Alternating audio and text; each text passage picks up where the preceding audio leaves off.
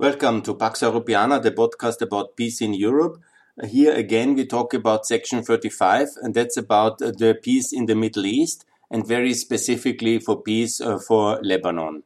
That's a very important, a small country, but a very important country, a very complicated country, and a country I wish and I hope that Europe will take more responsibility for uh, giving and providing a stable framework for peace and prosperity and this can only be done uh, by uh, the European Union.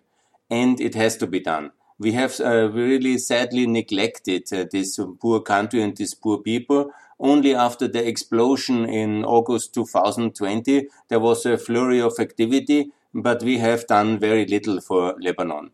Of course, what we always do, the European taxpayers subsidize, support, provide technical assistance, but we have done nothing of significance for Lebanon, and that's very regrettable because this country is now in full decline. And it's our European great shame and responsibility if the countries in our periphery and they decline and fall, that will also lead to many other consequent problems.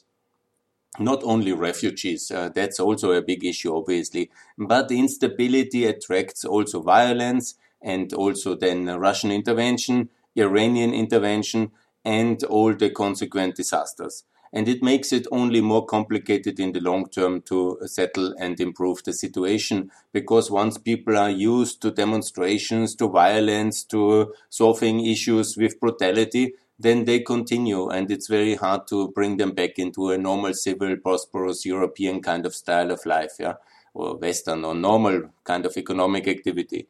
That is a major problem. So what needs to be done? It's pretty simple and I'm really repeating it so often and then I get a bit tired from time to time that this is actually not done because the settlement of uh, uh Lebanon is already there in Turkey. you know, the, we have the EU-Turkish uh, customs union since 1995. Yeah? This is the role model for economic relation also with the so-called Levant, if you want to use that term, or for the Western Middle East or for this uh, Southern Partnership in the Middle East. And it's logical that also for Israel, also for uh, the future state of Palestine, also for Jordan, also for whatever will come out of Syria, it is very logical also for Lebanon. So the trade agreement must be exactly the same like for Turkey. And this was so logical also historically because obviously all these countries were part uh, of uh, the Ottoman Empire.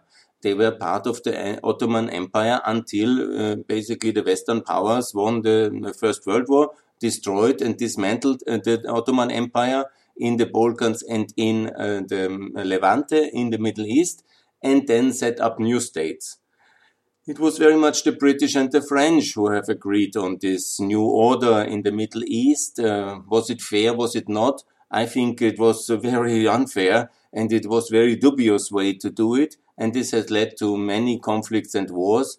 But now we are getting in a kind of settlement. But especially what we miss is a stable peace and security and prosperity order. And that is what the European Union can add. The Americans have done a lot for Israel and also for Jordan and also for Egypt. And they have done really significant uh, things in the terms of stability framework, access to the market and prosperity and investment. And uh, that's really very good. So we need to do more. And we have all uh, the, uh, the situations, all the instruments. Yeah. So I've made it already clear what is uh, the customs and regulatory framework. That's um, a similar customs union. Basically, it's the enlargement of the EU Turkish customs union to include also Lebanon, first of all. Secondly, in the case of Lebanon, it was always like Jordan and Saudi Arabia back to the dollar.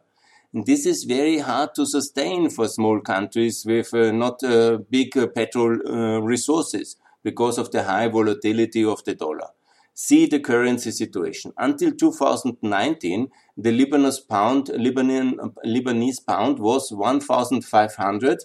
And listen to that. That's really kind of striking. One dollar, 1,500 uh, pounds uh, for a long-term stable pact. Very good.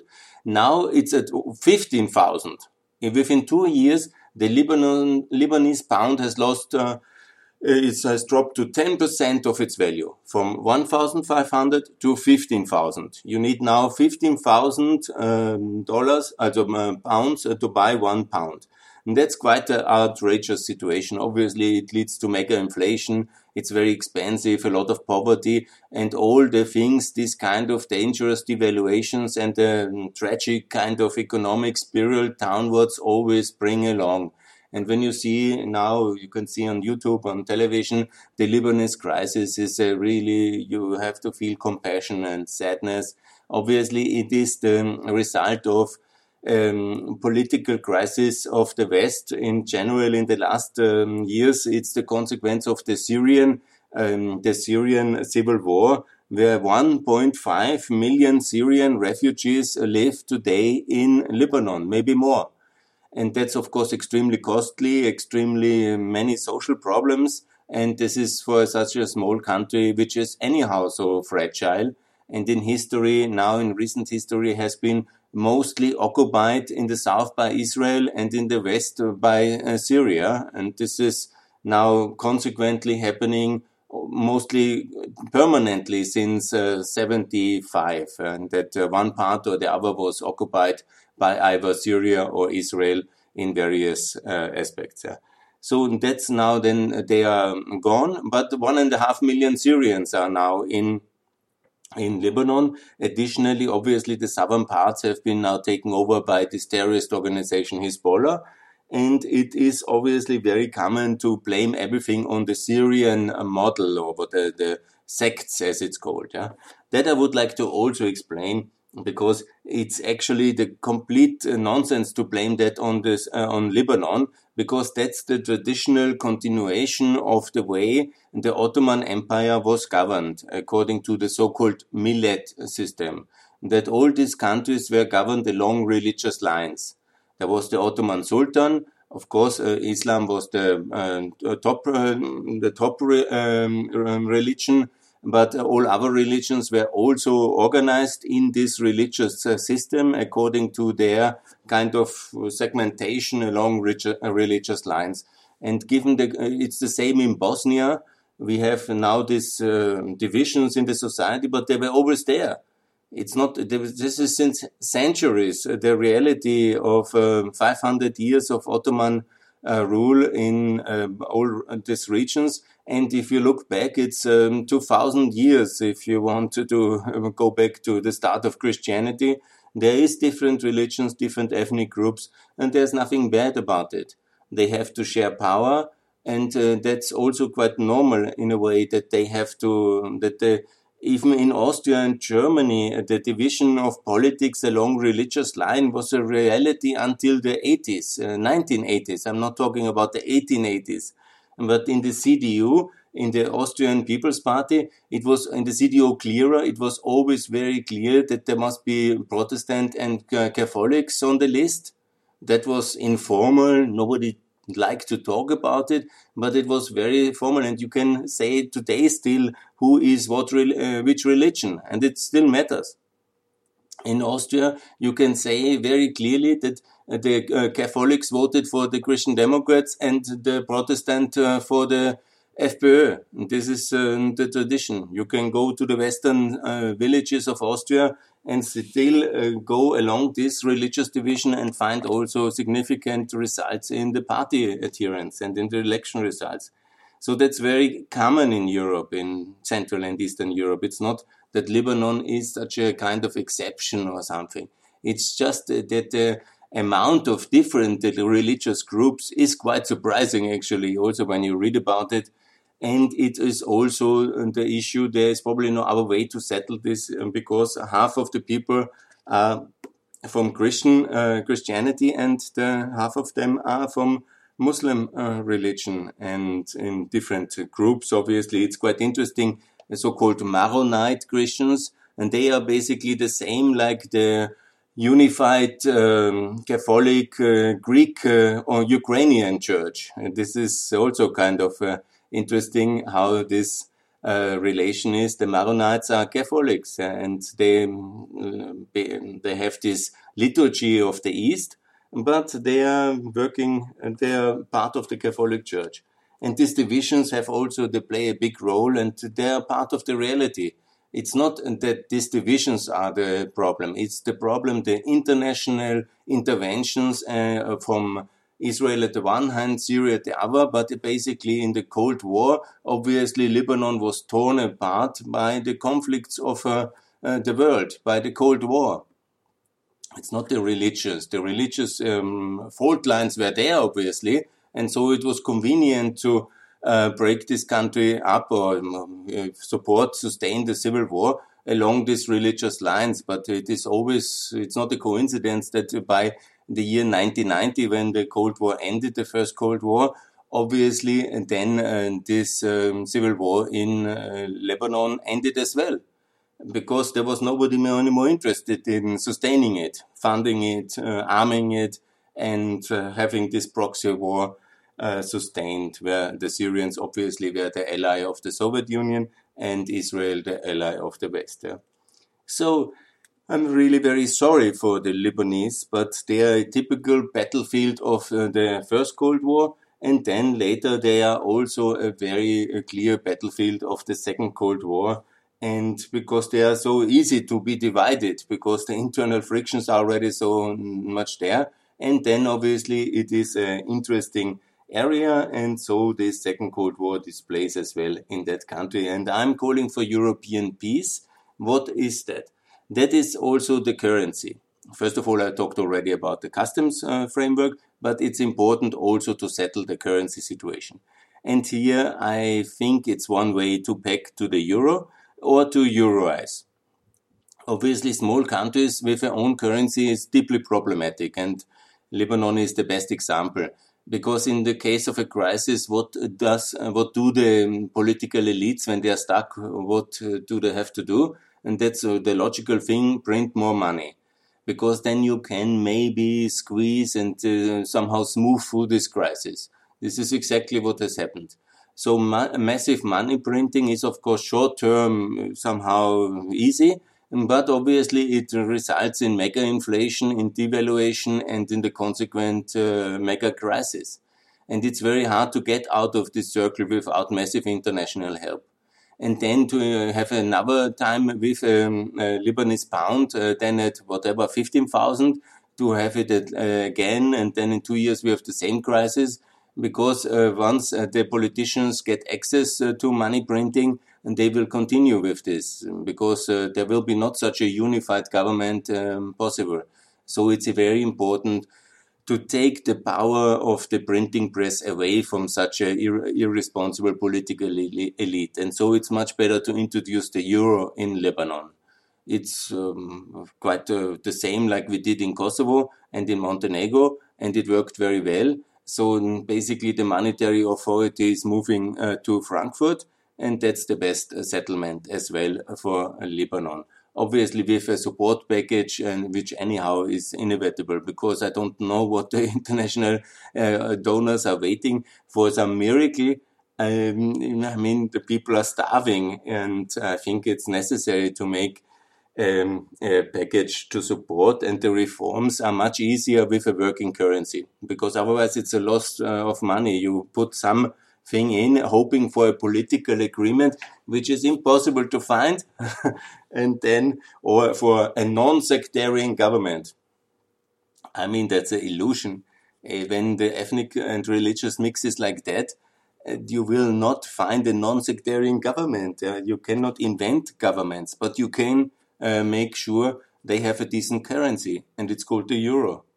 And by the way, it's not the dollar. The dollar is very volatile and it's also far away. And the trade integration of Lebanon is already with the euro area and with the European Customs Union. Don't forget that includes, of course, Turkey, and it's a big trading partner. If you see the whole of the European Customs Union, then it's not only the biggest, but by far the biggest uh, trading partner. So the euro is the logical choice of a currency for Lebanon and not every country needs a you know then build more monuments the money should work the money should be good for savings for investments for economic transaction for trust and it's impossible to build and issue a trustworthy money when you have a very complicated political system.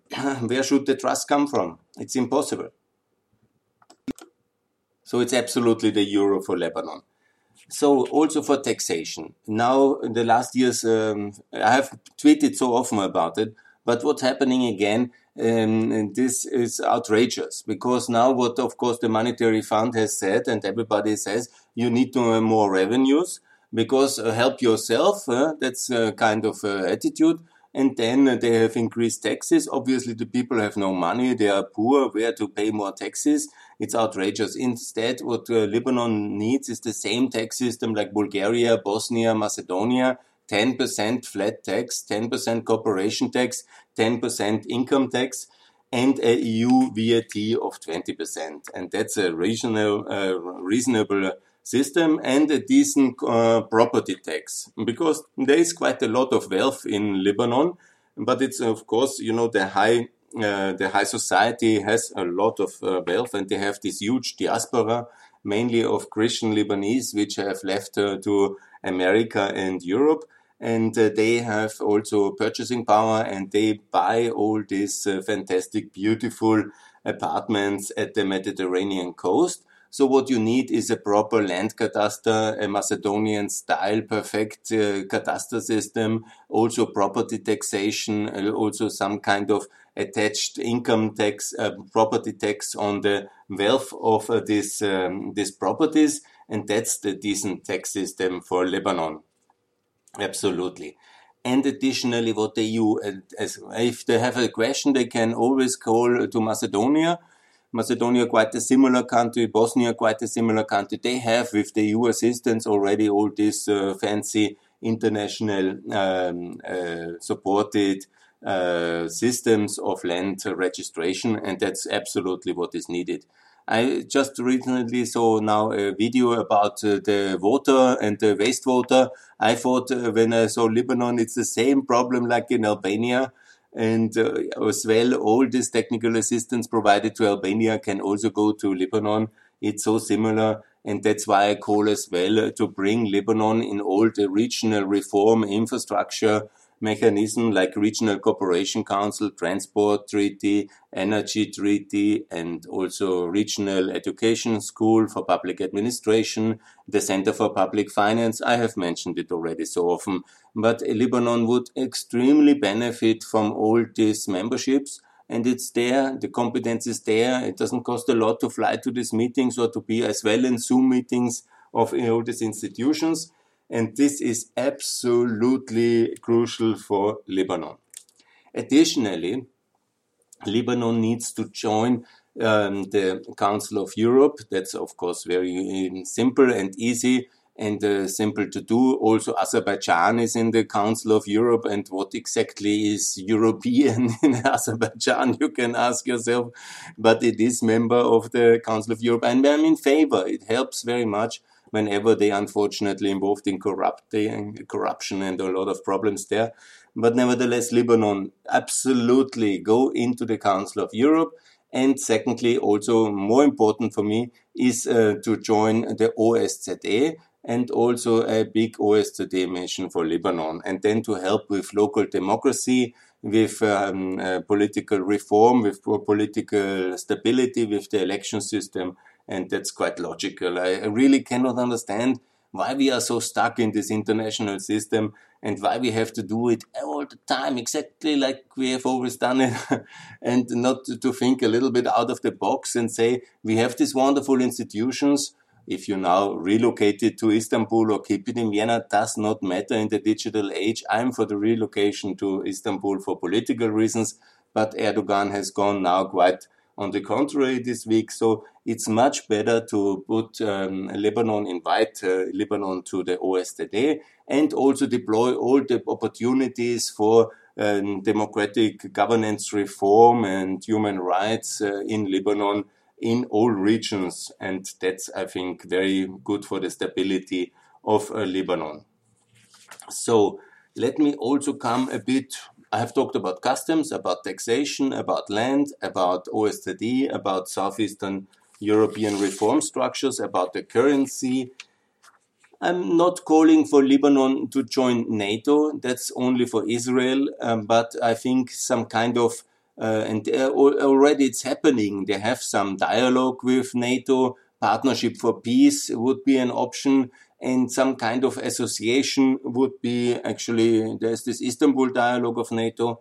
I think it would be very beneficial also to uh, ensure uh, because uh, Lebanon's uh, attachment to NATO, in some ways, not as full membership at this stage, but ultimately there will be the need for it because Lebanon will be also the launching pad uh, for um, um, stronger European involvement, NATO involvement into the Syrian civil war and into the dismemberment of Syria, because that's absolutely necessary. In the uh, preparation I have now read also about uh, why Lebanon exists at all. It's also, I think, a very important question because, uh, and it's very much uh, the same process. What I also promote now for Syria is the um, dissolution of Syria. And Lebanon is only exists because the French have decided that uh, this ethnically diverse coastal region of what is today Lebanon is a bit different than uh, central Syria and once it was divided in 1917 and then divided fully under the mandate system of the League of Nations in 1920, and the uh, French administration found it convenient to uh, make uh, several different um, regions or states. Uh, they were not fully internationally recognized, but Lebanon was uh, the coastal region where a lot of Maronites, Christians, and uh, Druze, that's a a sect, religious group um, derived out of Islam, but not fully inside the Islamic world. And it's 5%. And then obviously there were Shiites and Sunnis. So it was very complicated. It is also geographically separated by the mountains from the central Syrian desert. And so they decided that's maybe better to have a own state. And the same they did actually also in the north uh, for the so-called Alevite king kingdom, what I call Latakia. And actually, more or less, a semi-Latakia state was already existing between 26 and uh, 35, when, of course, the bigger Syrian uh, forces, uh, they wanted to integrate and have access to the sea as well. And so that was unfortunately not uh, sustainable. But what that absolutely needs to be re-established, uh, that Latakia Republic and also the so-called Aleppo Republic, which also the French have started. And there should be actually then a division in eastern Syria. And also there's a separate Druze state in the south of Syria that was also already uh, in the interwar years reality. So the only real state which has survived after the second uh, World War was uh, Lebanon because of its distinct ethnic reality and also French interest to keep it and support it and protect it. And that has happened in 46 when the French left in a similar scenario like the British have left India chaotically and divided. So one can imagine the French withdrawal in 46 after uh, the French have lost, uh, have won in a way, but in fact they were defeated in World War II. And then they had this uh, necessity of consolidation. The Americans didn't back imperialism and colonialism anymore, so the French uh, chaotically left uh, their Syrian uh, mini states, and only Lebanon has survived as an independent state and it was actually very successful in this uh, period until 75. It was referred to as the Switzerland of the Levant, and it had many Paris of the East, and so many such uh, kind of titles. And in reality, it's a beautiful place. Yeah.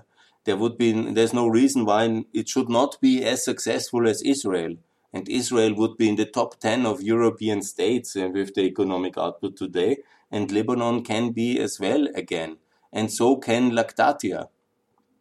I'm confident they have this geographic uh, position, the natural uh, situation, and also they have very active and very successful um, people. The thing is, it needs a stable framework and needs outside security because this region was always, uh, uh if not strong outside uh, protection, this will be always uh, thrown up between the either the Western powers or the Eastern powers, the desert kingdoms, or Turkey or Egypt. Uh, the whole region of the Levant was always too weak to defend itself, if not in a working alliance system. And so external security for Lebanon and also for Latakia must be provided by the West in alliance with Turkey and Egypt, no doubt about it, and with Israel. And Syria must be divided in minimum five states in order to protect Lebanon also. And this is very important why I'm talking in the Libyan, uh, Lebanon section about uh, Syria, because obviously it played always a big role. Many Syrian nationalists and imperialists have always thought Lebanon should have never existed as an independent state. And so it was very logical for them to intervene in 76 and then they stayed until they have killed the prime minister in this uh, notorious uh, assassination in 2005, um, where the father of the present prime minister then he was killed in a car bomb after he has met the son of Assad, who is now this infamous, notorious uh, dictator, Bloody Assad. That was the situation in 2005. 2006, the Syrian the Israelis had to come back. And uh, then it was again a war in Lebanon. And uh, 2011, again internal strife. And then uh, 2014, continuously the effects of the Syrian civil war and obviously Hezbollah taking control of the south. and we are in the mess we are in. The real surprising thing is that uh, Lebanon has uh, so not had a big economic disaster and it didn't collapse completely uh, in the last 30 years because constantly there was major crises and conflicts and uh, proxy wars again uh, starting uh, from basically all the time, yeah, you know. It's really surprising that it is relatively stable today and that it just um, goes downhill in 2019. It's actually the question is what took um, Lebanon so long, and so ultimately I think it is a quite um, economically viable state and also political. It can be stay united. I'm not for the division of uh, Lebanon. No, no, no. I'm not for that. Yeah, I'm for the division of Syria, and that will have a very positive effect on Lebanon as well, on the stability of Lebanon, because then all groups will reconsider because the ethnic mix is similar like in Bosnia, is so complicated you cannot really seriously divide it. Yeah? It would create a lot of injustice and a lot of ethnic violence and a lot of additional crises. So the future of Lebanon is federalization that means the eight regions which already exist to have more powers, to have a second chamber, to have um, kind of a decent uh, political reform of the constitution, to create a more a stronger executive branch um, opposed to the two legislative branches and also to bring everything in the European political and regulatory framework via the customs union, via the currency union and via and um, political integration and also the Council of Europe. And that is the best way for Lebanon. And then also by time, all these internal divisions will heal. They will heal. May it be very painful, I'm sure, may it be very complicated, but once the outside negative influences of Syria is taken out, yeah, then obviously there will be much, and also Iran, no doubt about it, there will be much less of these uh, proxy conflicts. And once the clarity is there, the fundament of economic prosperity is there with the euro and the customs union, there will be also progress and people can uh, start to rebuild the broken country, the broken lives and the broken economy. There is hope again. And I think that can be a common denominator for countries. It worked in the Balkans. Again, I quote here, and it's not all my idea, but it's Otto von Habsburg who, in famous speech in Austria at the Pan-European Union, I think it was in the, and I'm not really sure when it was. I will think about it. But he famously compared many of the conflicts of the Levant with the Balkans because they were part of the Ottoman Empire and the governance was similar, if not the same, for 500 years or for 400 years And so ultimately there is so much similarity. And there is also the similarity that many of these countries were then like Syria, it was a socialist dictatorship and aggressive one as well, trying to dominate Lebanon and control it as a proxy state so for um, basically also 30 years. And so the similarities are for me so logical that also the settlement must be very much similar, like for Bosnia, Montenegro, Kosovo. And that's what I hope and call for. Unity of a federal, united Lebanon with low taxation, with the euro, inside the OSCE and the Council of Europe, with inside the, uh, the structures of the uh, Southeastern Europe, and with a political process supported by of course not European accession. it cannot be a member state of the European Union. Uh, I think so, but uh, that would be for too long. And that's when Azerbaijan is ready, maybe then. But it can be a really good uh, country with our help, at least where people want to live and where people want to stay, where capital is invested, where security is uh, there and where also the many, many different groups and religions and people which constitute that beautiful country can find some kind of common denominator to keep the state working and to rebuild it after this crisis. But and this needs European support. And it's not only money funding lines from Mr. Hahn and from uh, Oliver Várhelyi to send some kind of uh, subsidy uh, lifeline in a sunken ship already. No, it needs a structural, institutional settlement for Lebanon attached to the European Union. And that's just a logical next step after association agreement. And this is my call for Europe to engage more for Lebanon because we cannot let crises and countries just slip because we are too busy with our own crisis. And I think I was very clear what needs to be done for Lebanon. Thanks a lot for listening.